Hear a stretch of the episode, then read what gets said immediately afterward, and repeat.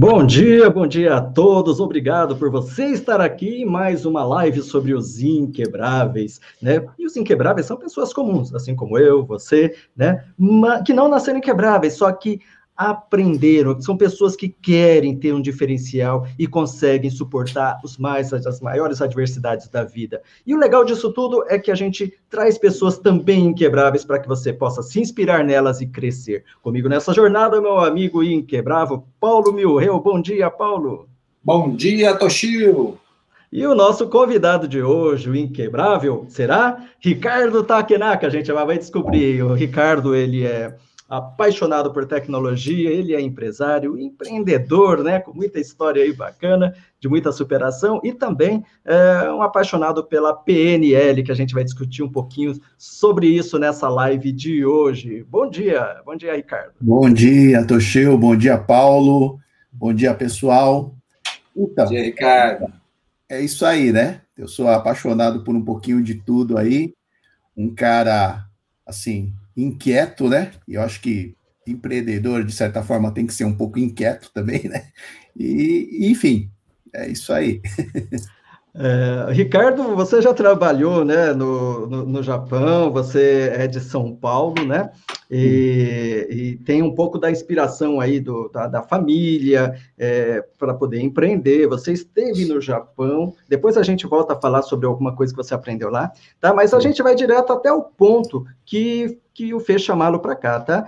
Teve um certo momento, e depois a gente explica melhor. Mas você, é, resumindo, gente, o Ricardo criou uma empresa, veio do Japão, muitas ideias, um pouco de dinheiro, criou uma empresa e aquilo começou a crescer bastante. Ricardo, como que foi aquele negócio do seguro da empresa de uma hora para outra? Você estava feliz e rico. como que é isso?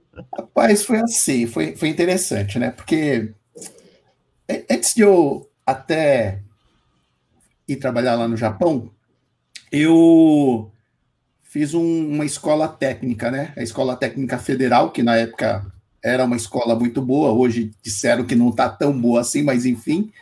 Naquela época eu, eu lembro que eu, eu fiz o curso de eletrônica, né?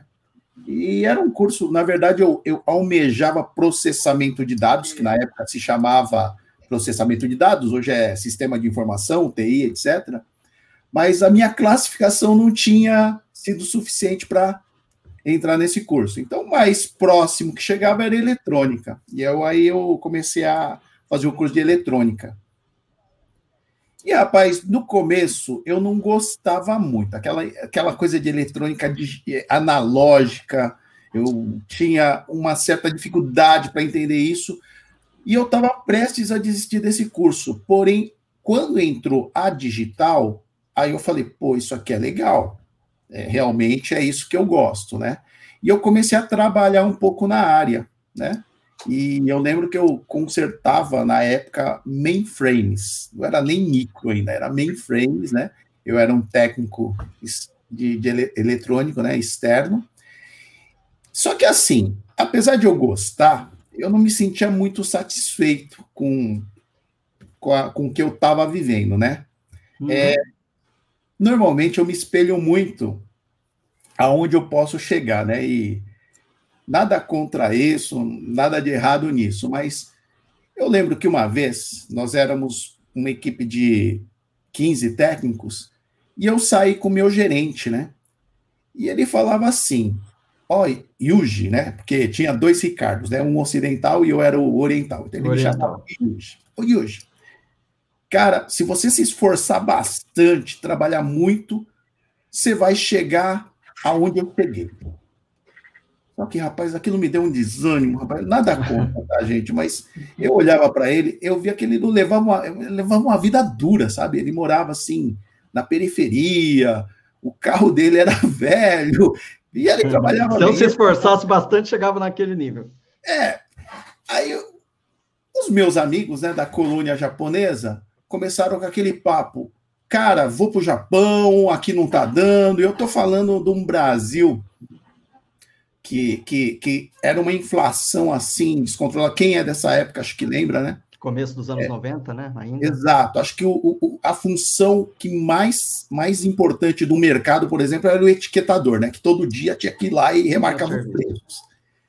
E aí, essa, essa ideia foi ganhando força e eu acabei indo para o Japão, né? Do que eu pensei, bom, vou trabalhar lá um ano, junto uma grana, volto e de repente vou montar um negócio próprio. E, só que esse um ano acabou virando quase três, né? No final das contas, acabei indo para lá, gostei muito, ia visitar amigos, viajava e acabar em seis meses não tinha juntado nada. Só que aí o orgulho próprio começou a bater forte, a saudade também falou, pô, eu vou, vou quero voltar para o Brasil, porém eu não juntei nada, né? Então agora vou juntar. E eu fiquei lá quase dois anos e, e, e pouco a mais, né? E quando eu voltei, eu o que abri, né? Era tanta variável tal. E eu tinha lá, tinha voltado com um pouco mais de 30 mil dólares, mais ou menos, não era um capital grande para montar uma empresa, né? Mas ao mesmo tempo eu falava, bom, o que, o que montar, né? E meu pai, ele era, ele trabalhava no setor de autopeças e ele tinha clientes que de diversos, né, é, é, é, segmentos, mas um deles me chamou a atenção, que era, era uma loja de acessórios automotivos que mexia com eletrônica, o elétrica, uhum. né? Não requeria tanto capital assim para montar e aí eu acabei embarcando nessa. E montei realmente, depois de um ano do retorno do Japão, eu montei e abri uma loja lá no ABC. E, rapaz, foi assim. Eu, durante os seis primeiros meses, né, todo o dinheiro que eu estava juntando já estava indo, indo embora e tudo mais. E eu já estava praticamente quase fazendo as malas para voltar para o Japão de novo, né? Porque eu falei, pô, não dá, né? é, realmente o começo foi muito difícil, né? E aí chegou um belo de um dia que apareceram dois caras engravatados lá, né? Entrando na loja. E naquela época eu tinha aquela. O pessoal tinha muito medo de. Ah, fiscal veio ver se tá tudo em ordem, de repente eles vão achar alguma coisa errada e pronto. Já, já não tenho cliente, já acabou meu dinheiro, acabou de vez, né? Ferrou de vez. Aí eu sei que eles entraram lá e, e, se apresentaram como funcionários de uma grande seguradora e que eles queriam é, procurar um, um, um, posto autorizado para eles para instalar uns dispositivos de segurança no carro da seguradora e tudo mais. Acho que o Toshio caiu, né, o Paulo? Ele caiu, está com a internet estável, mas já volta. Tá bom. Vamos e lá. aí eu, eu continuei, né? E eu falei, puxa vida, e aí, né? Como é que eu faço? E eles até perguntaram: ah, vocês se aceita isso, tal? Eu olhei, fiz um pouco de charme, falei: ah, vou pensar no assunto, mas por dentro, né, já tinha tomado minha decisão e com um sorriso enorme por dentro, né? Foi quando realmente é, mudou totalmente o negócio, né? E eu falei: bom, eu não vou nem mexer nas minhas malas prontas para o Japão, porque de repente não dá certo, já está tudo pronto e eu volto. e Cara, eu sei que no primeiro mês, acho que veio. Essa, essa companhia me mandou quatro ou cinco carros, no segundo mês, oito carros. E eu falei: ah, vou voltar para o Japão, não vai ter jeito. No terceiro mês, veio mais de 400 carros. E aí, a decisão de ir para o Japão ficou é. uhum. stand-by. É, Ficou na gaveta junto com o passaporte. Exato. É. Só que isso foi crescendo, crescendo, e chegou um momento também que a, essa própria companhia ela, ela me convidou, né, junto, eu estava com, com outros sócios também, para eu terceirizar essa operação, ou seja, colocar funcionários dentro do, dos postos dessa seguradora, e a gente acabou crescendo muito, né? Aí começou a ter atuação em todo o Brasil, e nessa época, então, antes mesmo dos do, do 30 anos, eu já estava assim, num patamar que eu nunca tinha imaginado chegar. Essa é a verdade. Porém, depois de algum tempo, aí que veio, né? É, às vezes eu falo assim, né? Do mesmo jeito que veio a coisa, né? A, a, vem tudo acontecendo que nem muito rápido, a coisa também acabou virando, né? A, a verdade seja dita, eu acabei crescendo uma, uma, operação, eu fiquei com uma operação enorme dentro dessa companhia, só que eu estava dependendo de uma companhia só. E aí entrou um diretor na época e olhou aquela operação, falou: olha, eu, eu, isso eu fiquei sabendo depois, tá, gente? Realmente, esse cara aqui tá muito caro e a gente tá muito dependente dele. Então, vamos mudar isso aí. E aí, realmente teve a quebra, né? Nesse momento aí eu tive várias indenizações, coisas, enfim, muita coisa que, que aconteceu. Eu quebrei, literalmente quebrei, né? E, de fato, é, foi um gosto amargo, viu? É, não é fácil, não. Eu Você falo... tinha na época quantos colaboradores? Você lembra quantos colaboradores em média tinha em toda essa operação? Nós tínhamos quase 200, 180 mais ou menos, né? Colaboradores, estávamos em 25 pontos pelo Brasil. Pontos. É. é. Deixa, deixa eu fazer uma outra perguntinha. Quantos anos você tinha, Ricardo? Quantos anos? É. Olha, perto de, acho que 26 ou 27. É, quando eu cheguei no auge mesmo, acho que eu estava com uns 28 anos, mais ou menos. Já era casado? Não, não. Não era casado. Ah, Nem hoje você tem, filho? Hoje você tem filhos? É? A minha vida estava muito boa assim nessa casa. Dá bem dizer. É. é. Me, me, me, fala uma coisa. É, naquele momento que você quebrou, é uhum. é comum a gente usar uma palavra para isso que é cheguei no fundo do poço, né? Você tinha aí 180 ah. colaboradores, atrás de 180 colaboradores tem famílias, então a Sim. sua vida deve ter virado de ponta cabeça, porque é um monte de gente que, que dependia de você agora uhum. atrás de você para resolver cada um a sua situação. Cada um está buscando sim, resolver a sua situação. Sim. É, não, não é fácil, não, gente. Você vira. De um momento você meio que vira de Salvador a pátria carrasco. Essa é a verdade. Então. O, vilão. É, o vilão, o cara ruim, o cara que, sei lá, que não é muito ético. Na verdade, nesses momentos é que você é testado assim, né? Você, a sua idoneidade, a sua integridade, tudo é colocado, né? E, e ainda mais, né? É, não, lógico que todo mundo tem isso, mas principalmente, né, Toshio, a, a família oriental tem muito esse lance de é, palavra, sabe? Honrar a palavra. Então, foi uma época bastante. É uma coisa que dói bastante, né? Sim, Você não precisa foi, foi. documento, aquilo fere a honra, fere, fere tanta coisa, né? É, então, então, lá pelos 27, 28 anos, eu era o rei do mundo, e aos 30 e pouco eu estava quebrado, literalmente quebrado. Hum, sabe? E, e, e, foram anos bastante difíceis, né? Eu posso precisar aí alguns quatro, cinco, talvez até um pouco mais, sempre, né? É, indo, vindo, mas com uma dívida gigante aí pela frente. E aí eu casei, né? Consegui casar, né? Com toda essa turbulência, casei. Tava para vir meu filho. E aí chegou um momento que eu falo assim, principalmente o fundo do poço, eu acho que é, é, quando você começa a mudar um pouco como é que você encara isso, né? E eu acho assim, é, que aquilo me possibilitou chegar num, num, numa reflexão, né? Bom, eu posso ficar aqui chorando, lamentando, dando um monte de explicação para todo mundo, dizendo que a culpa foi do desse diretor, que a culpa foi do meu sócio, que a culpa foi do da crise econômica, nem, nem lembro que presidente que era na época, ou ministro, enfim. Ou eu posso chegar, arregaçar as mangas, olhar para cima e falar: não, preciso me mexer. E durante. Né? Então, eu, eu, eu, defino que foi a minha fase de mimimi, né? A, a, fase do mimimi é quando você se sente o coitadinho, que o injustiçado e tudo mais, mas chega uma hora que, olha, cara, ninguém vai te ajudar. Ou você, né, muda, ou ninguém vai fazer isso por você. Mimimi não está trazendo din-din-din, né? Então, bora lá. Não.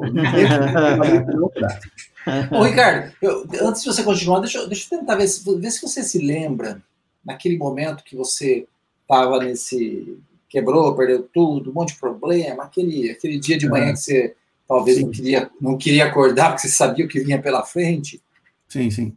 qual era o sentimento ou ao que você se apegava para continuar, para se levantar e enfrentar?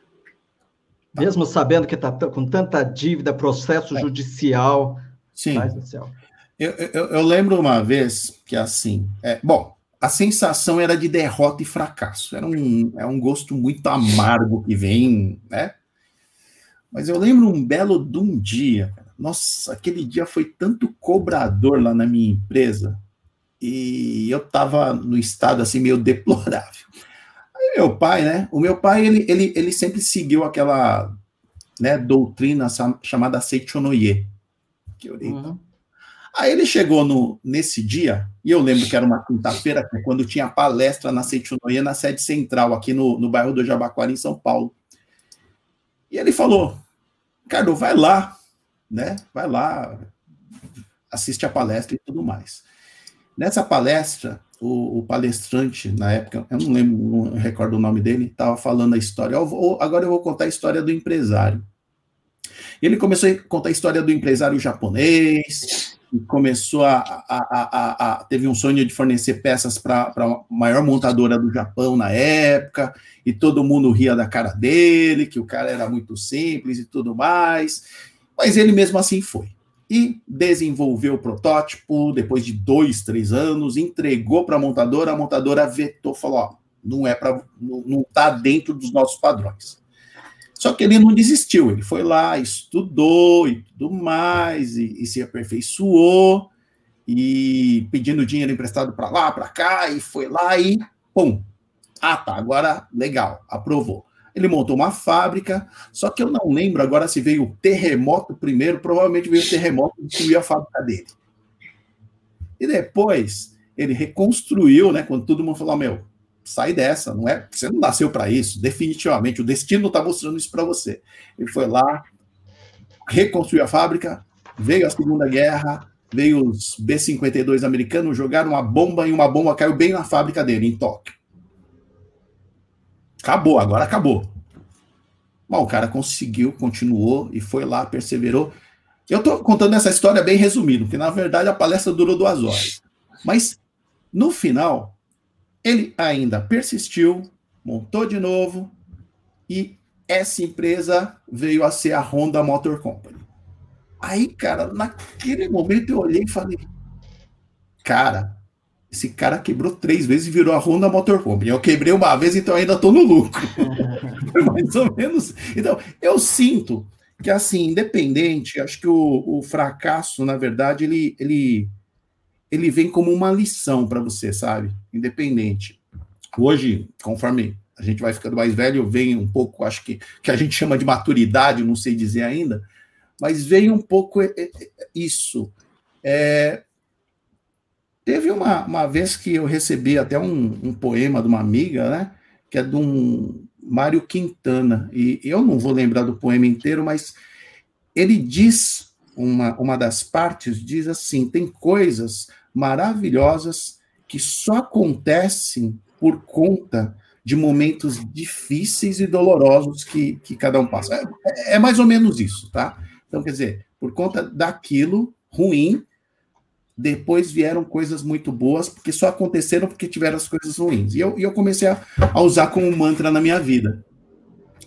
Em resumo, estava meu filho para nascer, eu tinha uma dívida que, se eu calculasse o, o que eu estava tirando naquela época, pelo tamanho da dívida, eu levaria aí uns 15 anos para pagar. E foi daí que começaram a vir, vir uns insights. Olha, eu preciso, ou, ou eu fico. Isso levando uma vida espartana, tá, gente? 15 anos para pagar, levando uma vida espartana. E aí eu comecei a pensar: puxa vida, o que eu faço para pagar essa dívida mais rápida.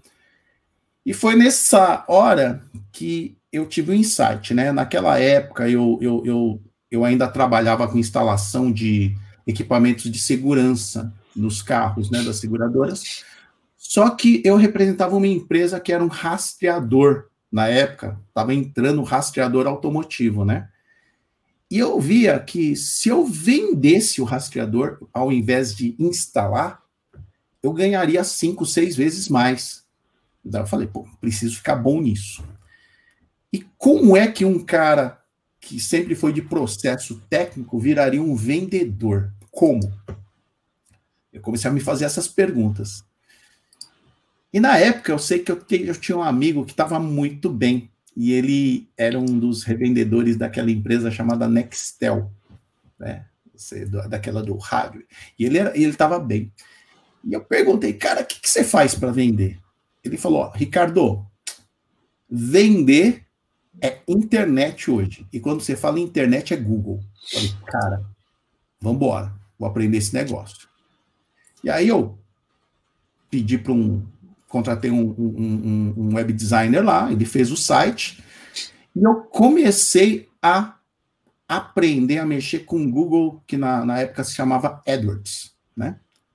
E pago, inclusive, pela minha esposa, tá? Uma coisa que eu valorizo muito, ela que me deu os checão lá e falou, ó, oh, tá, curso.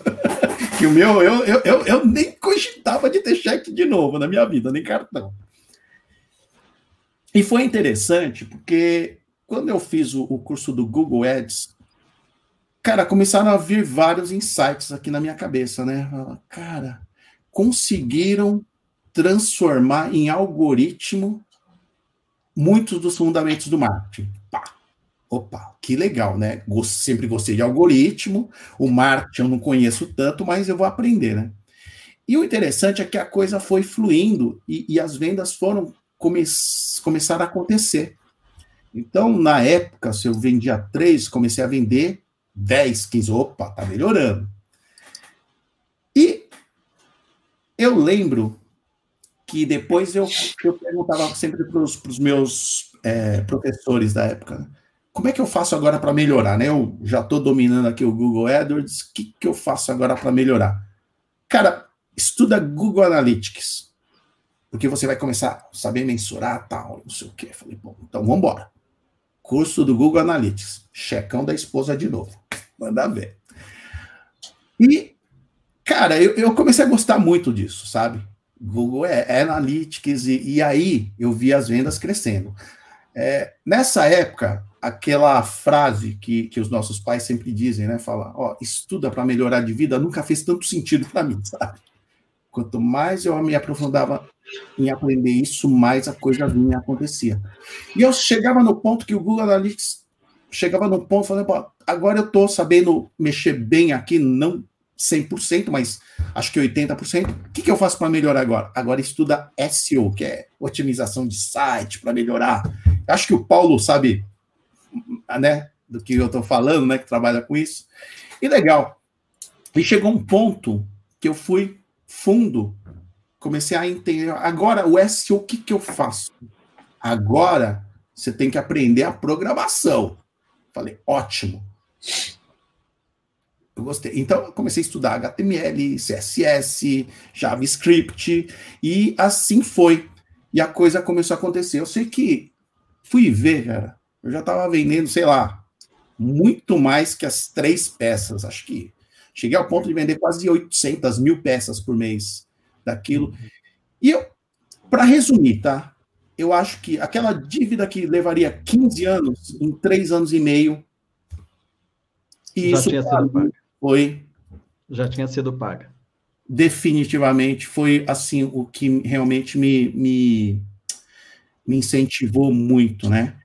Por isso que eu falo, eu acho que se não fosse aquela época, eu não teria ido com tanto afinco atrás desses conhecimentos. Até hoje, né? E, e até eu falo, em 2000 e 17, 18. Na verdade, eu tive o primeiro contato com a PNL em 2012, né? Eu fiz o leader training de um, cara chamado Arita, que infelizmente ele já faleceu, né? Mas ele foi um grande mestre meu. E uma das coisas que, que a gente via assim, eu aprendi foi assim, que nós somos movidos principalmente por dois motivos: fuga da dor ou busca do prazer. E não tem nada de errado em, em, em você ser motivado por um ou pelo outro. Eu descobri que eu sou muito, total, quase 100% fuga da dor. Então, hoje, eu nunca parei de estudar, sempre gosto, eu sou autodidata, gosto de aprender sempre coisas novas, principalmente voltada à tecnologia, né? É, e, e ao digital. E eu penso assim, cada conhecimento que eu adquiro me mantém longe daqueles dias tenebrosos. e para mim tá tudo bem, sabe? Para mim é bom. E assim, é quando você realmente você começa a ser grato ao que você passou, né? Falou, pô, eu sou muito grato hoje. Lógico que na época, né? Fala, o mundo é injusto, eu, Com certeza. todo mundo me odeia, enfim. Mas hoje eu sou muito grato àquilo que aconteceu. Ô, ô Ricardo. Pode falar. Eu, na sua retomada, você trabalhou muito essa questão do, do, do conhecimento e novas habilidades técnicas que te ajudaram a pagar sua dívida, a seguir em frente e tudo mais. Mas quais, quais você acha que foram as habilidades comportamentais que fizeram ou e estão fazendo você não cometer os mesmos erros de antes? O que, que você identificou e você mudou no seu comportamento para não acontecer tudo de novo? Aqui a gente faz pergunta dura mesmo. Né? Não, não, não. Para mim, perfeito. Olha, Paulo, eu não acho que de repente eu não vá cometer erros no futuro. Eu acho que eu sempre vou cometer erros, primeiro ponto. Mas o fato é que hoje eu tenho uma crença que o conhecimento. Na verdade, é, é, vou, vou, retomar um pouco o raciocínio aqui.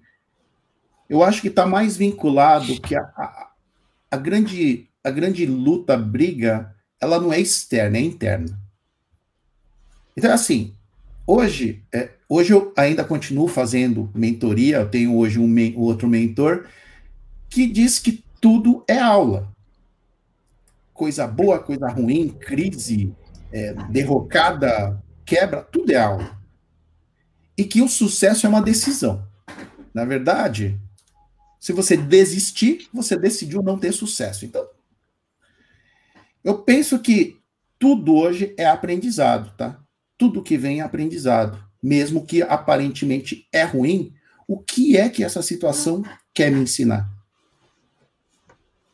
E lógico, eu, eu, eu, eu, espero que não, mas eu também não estou dizendo que nunca mais eu vou passar pelo que passei. Porém, se eu tiver mais preparado para isso, as ferramentas hoje, o que, que são? Conhecimento, know-how, networking, entre outras coisas. Talvez aquela dificuldade que eu passei lá no passado não venha a se repetir com tanta intensidade. Eu, eu até falo, né, depois daquilo, teve acho que dois momentos críticos da, da, da empresa ainda, que graças a Deus, acho que por conta daquela época, conseguimos desviar do, do, do, destino que seria a quebra novamente, entendeu? Então, para mim, foi muito positivo. Então, hoje, hoje eu tenho uma empresa, uma corretora de seguros, mas que, na verdade, eu falo que a gente vende pela internet, né? Então, hoje eu, eu, eu, eu, eu falo que eu gosto de, de, de, de, montar hoje funis de venda, né? Então, desde a parte do, do, do, do próprio marketing digital, atração de leads, é, nós temos hoje um, um CRM próprio, e eu também me tornei sócio de uma empresa de desenvolvimento de software que, inclusive, veio da corretora, né? Porque a gente desenvolvia tantas soluções lá, por que não desenvolver para fora, né? Então, hoje é o que eu faço e, assim, estou muito, muito feliz, assim, né? Descobri que eu realmente eu amo essa parte de, de tecnologia, como eu falei no passado, né? É, na verdade, a gente volta para as origens, né? Eu queria fazer processamento de dados, não deu, fiz eletrônica e eu ia desistir, acabei me apaixonando, fui para o Japão. Então, tudo isso acabou virando um grande aprendizado para mim, né? Então, é, é basicamente isso. Entendi. É uma coisa que a gente discutiu, né, Paulo, em, em, um encontro anterior com outros inquebráveis, né, que fizemos uma reunião e no futuro vamos ter também, tá, com essa turma que você está fazendo, a gente reúne Legal. três, quatro pessoas e a gente faz uhum. um bate-papo geral. E um dos pontos era que, que, todo mundo entrou em acordo a isso. Na verdade, na vida uhum. da gente não tem um fundo do poço, existem vários, só que tá. com profundidades diferentes, né? A que a gente uhum. normalmente traz para a vida é aquela que foi a mais funda, ou tá. que às vezes é aquilo que mais doeu para a pessoa. Pode ser até que às vezes você entra num processo de crise e, e a sua dor seja maior do que quem está do seu lado né? Uhum. Por quê? Porque a percepção da dor, né, é de cada um, né? Ah. Então é bem interessante. E, e a, a, PNL, né, acho que ajuda bastante a gente entender. Mas até para quem está acompanhando aqui, está o, o Will, a Mara e outras pessoas que também estão assistindo. É, rapidamente, Ricardo, você que é um Master Practitioner de PNL e essas palavras às vezes ainda tão difíceis, o que é programação neurolinguística de maneira simples, para que qualquer pessoa fale assim, poxa, o negócio é interessante, vou até procurar o Ricardo também para entender mais. É, é interessante falar que, assim, eu sempre tive uma certa aversão por algo que eu não pudesse entender ou explicar, né? Eu falava assim, pô, o que, que é PNL? PNL parece que é um negócio meio surreal, algo que não é uma ciência muito exata. Na verdade, a história da PNL ela se resume a, a, a dois fundadores, né? É, é, o Bendler e, e, o Green, se eu não me engano, tá? O Bendler, na verdade, ele era programador de computadores. Então, ele conseguiu. Eu sabia que a Matrix estava metida nisso, rapaz do céu. Total, total. Ah, meu Deus do céu, eu sabia. Decifrando a Matrix. Oh. É, e, e, e, tem um dos itens da PNL que é a, a, modelagem, em que você, por exemplo, você consegue colocar em, em blocos, como se fosse assim um fluxograma, como é que uma pessoa que é boa naquilo que faz, ela age. E como outra que não é tão boa, ela age também. E aí você mudando alguns blocos lógicos, você mudava o comportamento. E isso me fez, assim, me apaixonar por essa, pela PNL, que é, é um pouco do, do lógico. Do lógico, né? Dentro, e usando o que, o que, o que a, a mente, né? Então, eu comecei a modelar muito, é, desculpa, comecei a, a, entender, quando eu comecei a entender um pouco o que a PNL era capaz, foi assim surreal, porque eu lembro que a, hoje eu, eu consigo assim fazer palestras, falar para várias pessoas, coisa que há dois, três anos atrás era impensável para mim, tá? Jamais, uhum. jamais. Ah, você tá louco subir num palco e falar para um. Não, você tá louco. Sim, né? Eu fazia apresentações, mas era para um grupo restrito às vezes, mas não para várias pessoas. Então, é quando você começa a entender que, que na verdade está tudo aqui dentro. E se você consegue se organizar, consegue organizar o que está aqui dentro, é, e você consegue né, é, ser íntegro naquilo que você faz, você vai fazer, e você vai fazer bem. Né?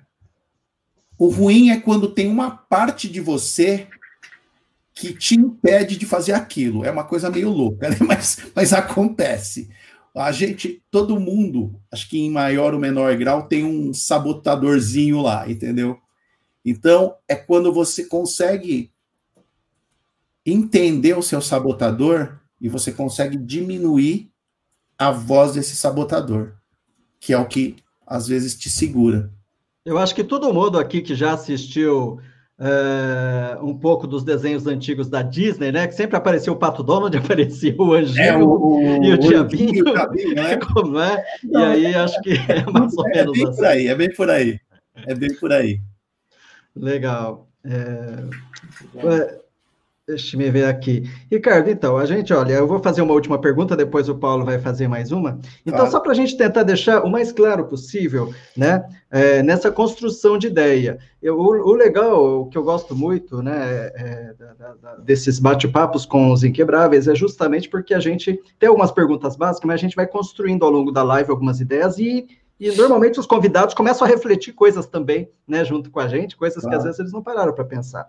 Então, quando a gente fala das. É, você tem um momento marcante que você, quando você vai na, na, na palestra da, da, da, da Seichonoye, e lá eles falam muito sobre a filosofia da prosperidade, e o mestre Taniguchi, ele vem Assim como até no Oriente, naquela época surgiram algumas religiões que beberam muito da fonte de filósofos americanos, de, de, né, de, de Emerson é, e, e, outros tais, né, e outros tais lá no final do século XIX, que já começavam a falar sobre essa questão da positividade. Né? Ali nasce e, e, e se torna inspiração no Oriente.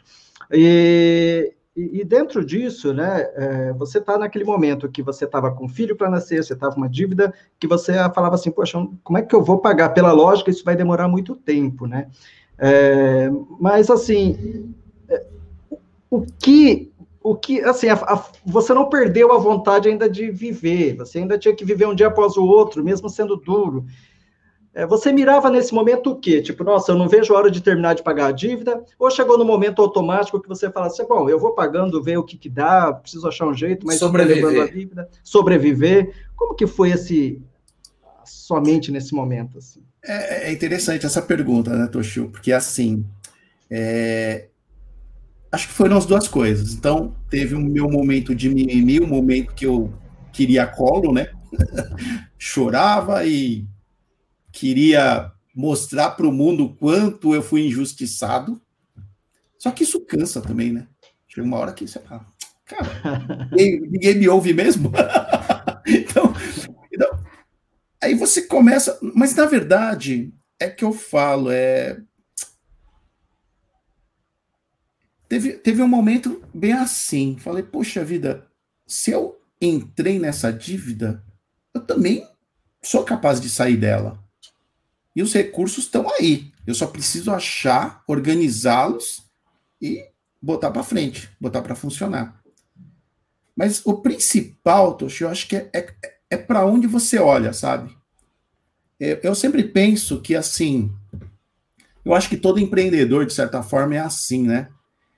Ele sempre imagina algo maravilhoso aqui e ele vai atrás mesmo quando todo mundo fala que é um sonho impossível. Ele, ele só ele enxerga às vezes. E ao mesmo tempo você também pode enxergar o outro lado, pode enxergar, olha, minha vida vai ser difícil, miserável, não vou conseguir.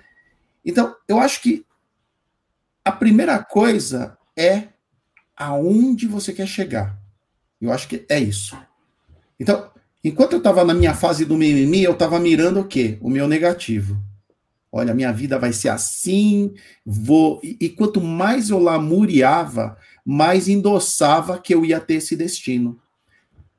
Só que quando reverteu, eu falei: não, eu vou vender, eu vou vender, eu vou vender a minha solução, eu tenho que vender muito. E aí vem as perguntas, né? É, vem, você começa a estimular Acho que sabe aqueles neurônios que estão adormecidos? Acho que é você começa a estimular esses neurônios. Você começa a perguntar: como é que eu faço para dar certo aqui? Ah, você precisa vender pela internet. Internet hoje é Google. E como é que eu faço para aprender isso? Com que recurso? E depois? O que, que eu faço depois disso? Ah, vou fazer outro curso. Então, as perguntas começam a aparecer a partir do momento que você toma a decisão. Não sei eu se acho... a pergunta. Não, eu acho perfeito. Olha, uma coisa que interessante, né?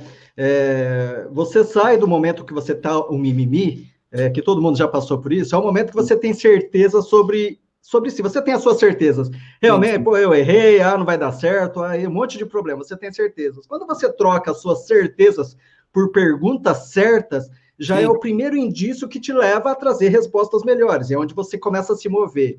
E quando você fala que ficou um tempo se lamentando até o momento que cansou, Paulo, isso bate perfeitamente também com o Juliano. O Juliano, Ricardo, ele teve um acidente, ficou paraplégico. É, pessoas ali, né, algumas ficaram muito bem, não aconteceu nada, e ele teve perdas, além daquilo que ele perdeu o movimento.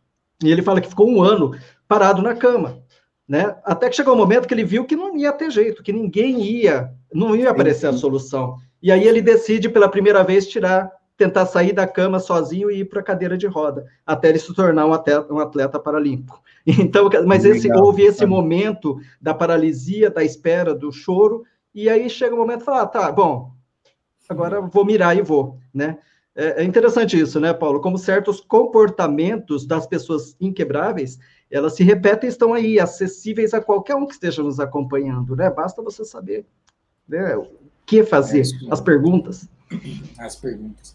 Então, Para a gente finalizar aqui, Ricardo, quando você está numa situação ruim, é, quebrou, tem um problema que para a sociedade normalmente é ruim, a sociedade te olha de forma negativa, como fracassado, é muito comum uh, ter aquele olhar ali de, de crítica, de condenação e por aí vai, né? Porque é muito comum essas pessoas também quererem se identificar com isso, porque aí elas podem dizer que Tá vendo como não é fácil? Não, eu não consegui, mas também não, não quebrei, né? Bem te avisei. Bem te avisei. É, quem foram ali, independente se você citar nome, as pessoas que você percebeu que estavam mais te apoiando e próximas de você, e quem foram as pessoas que mais te condenaram? Ali nesse momento, você conseguiu perceber pessoas que quem eram as verdadeiras pessoas, quem estavam com você mesmo? Como é que você. Não que as pessoas são ruins, ruins por fazerem isso, até, viu? Não, não. Olha, Paulo, eu, eu, eu só tenho a agradecer por eu ter uma família que sempre me apoiou. Sabe, isso, isso para mim foi a base, sabe? Meus pais, né? É, meus irmãos sempre me apoiaram muito. Então, eu acho que isso foi, né? Na época, eu namorava, né? A, a minha atual esposa também, ela também foi muito importante nesse, nessa, em toda essa trajetória aí, essa, esse momento, né? Bem, os que não me apoiaram, é, principalmente os que não me conheciam tão bem assim, ou que eu não tinha laços de amizade. Né? Eu acho que. É, acho que é, é, um pouco. Tá um pouco intrínseco, assim, dentro das pessoas, isso, sabe, de, de, de julgar. É muito. As pessoas gostam de julgar, entendeu? É, muitos vão falar, ah, mas isso é errado, tal, mas é, não tem o certo e errado. É, é assim. é assim, enfim. Então as pessoas julgam. Mas eu, eu, eu, eu digo assim que, mesmo pessoas que te julgam de maneira muitas vezes errônea, elas estão te dando um feedback. Sempre. É, é tudo, tudo é aula. Então, tudo é aula, né? O que é que isso está te transmitindo? O que é que isso quer te ensinar? Sabe? E muitas vezes, né, eu falo para você, serviu às vezes para mim também sair desse ponto, porque do, do ponto crítico. Porque imagina, se eu estava lá na fase do mimimi e se viessem pessoas só me acariciar, talvez eu me sentisse confortável naquela situação. Sem dúvida. O de ter pessoas metendo pau, mexendo com o meu ego, e dignidade, me fez mover. E, e, e para mim tá tudo bem. Olha que interessante, né? Ontem, assistindo ao The Voice Brasil, uma moça que foi classificada, ela contou assim que ela foi classificada, falou assim: ela tem um cabelo azul, né? Ela falou assim: Poxa, sabe que alguns dias antes de vir aqui, uma pessoa olhou para mim, falou, não sei se por onde, falou assim: Olha, você com esse cabelo azul cantar bossa nova não vai dar certo. E ela cantou primorosamente. E aí uma das coisas que os técnicos falaram era justamente, né? Olha, poxa, parabéns, porque você conseguiu, apesar dessa crítica que é assim, é feroz, um, alguns dias antes de uma apresentação, né? Aquilo poderia tirar você do eixo. E muitas vezes você sai do eixo por conta disso, né? Sim, sim. E, só que ela mesma falou, não, eu falei, poxa, legal, mas eu vou provar que, eu, que não tem nada a ver a cor do cabelo, para cantar a bossa nova, né? Então, acho que tem certas coisas que são é, é, um teste, né, Ricardo? Parece que a vida, quando a, vida parece muito dura, muito irônica e tudo mais, parece que são testes ou algumas coisas para ver se acorda. E olha, eu vou, o tempo já está estourando, mas a, a, Mara, que sempre acompanha aqui, eu queria um feedback seu, Ricardo, para Mara. Tá? Ah, ela falou ah. assim: olha, que ela, eu tô no momento que é aquele momento que o carro quebra, o celular quebra, que está tudo dando, né? Está cheio de problemas. Parece que uma coisa, quando acontece essa, é, a gente entra num funil de problemas, né? O que, uhum. que você diria para a Mara? Olha, Mara, o principal, como, como eu, eu, eu bem disse aqui, a sua, a, sua, a sua luta, na verdade, ela não é com o que acontece fora, tá aqui dentro. Então, tem algum padrão seu? Desculpa, pode ser que tenha pessoas que não acreditem nisso ou não, mas é minha crença, já que você me pediu a opinião, vou, vou, vou, né? Vou dá-la. Eu acho que o estado que você se encontra atrai situações condizentes com esse estado. Realmente identifica o que é que tem aqui dentro que está atraindo essas situações e, e eu falo, a virada acontece aqui dentro. Então, e assim, não é que você vai virar a chave aqui e tudo em volta vai mudar. O, a vida leva um tempo para ela processar as coisas, pelo menos é a minha crença, tá? Até o então, carro, você não sai da primeira para a quinta marcha, né? Você tem que ser pouco a pouco. Sim, você tem, você tem todo um, um, um, um processo a seguir, sabe? Mas o principal é que nem fala assim: quando você muda o seu estado emocional, começam a vir as perguntas certas. O que é que eu preciso mudar? O que é que eu preciso aprender? O que é que essa situação está querendo me ensinar? E aí você começa realmente a. Quando você começa a responder as perguntas, é que você começa a solucionar os problemas da sua vida. Perfeito. Que, né, tenha... Muito bom. Certamente, a gente tem reflexões aqui.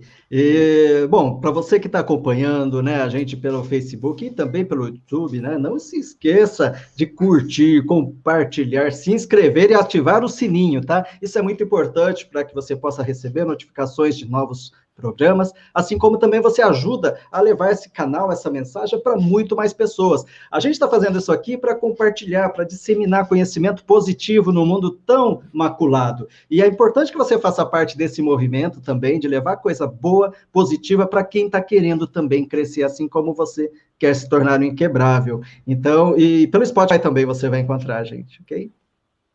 Ô, é Ricardo, você está com a caneca, chegou a caneca aí a tempo? É... Oh, então vamos todo mundo fazer um brinde aqui para os oh. inquebráveis. Opa, ok, gente. Muito obrigado, viu? Bom. Obrigado, viu, gente? Obrigado, Ricardo. Valeu. Muito bom. Muito obrigado aí por, pelo, por dar essa oportunidade de falar também, expor ideias e foi um prazer conhecê-los também. Foi um prazer. Aguarde nossos próximos convites, né, né Toshio? Exatamente. Muita coisa boa vai rolar. No caso, a, a, Mara tem uma coisa que ela é muito corajosa, porque toda, todo programa ela vem, fala e, e o pessoal para e ela continua. Então, essa é inquebrável. E, e outras pessoas também vão querer ser. Então, como que a gente vai poder ajudar você mais para frente ainda mais? É isso que logo, logo vocês vão conhecer também. Muito obrigado. Beijo no coração de todos. Até mais. Até mais. Tchau, tchau. Thank you.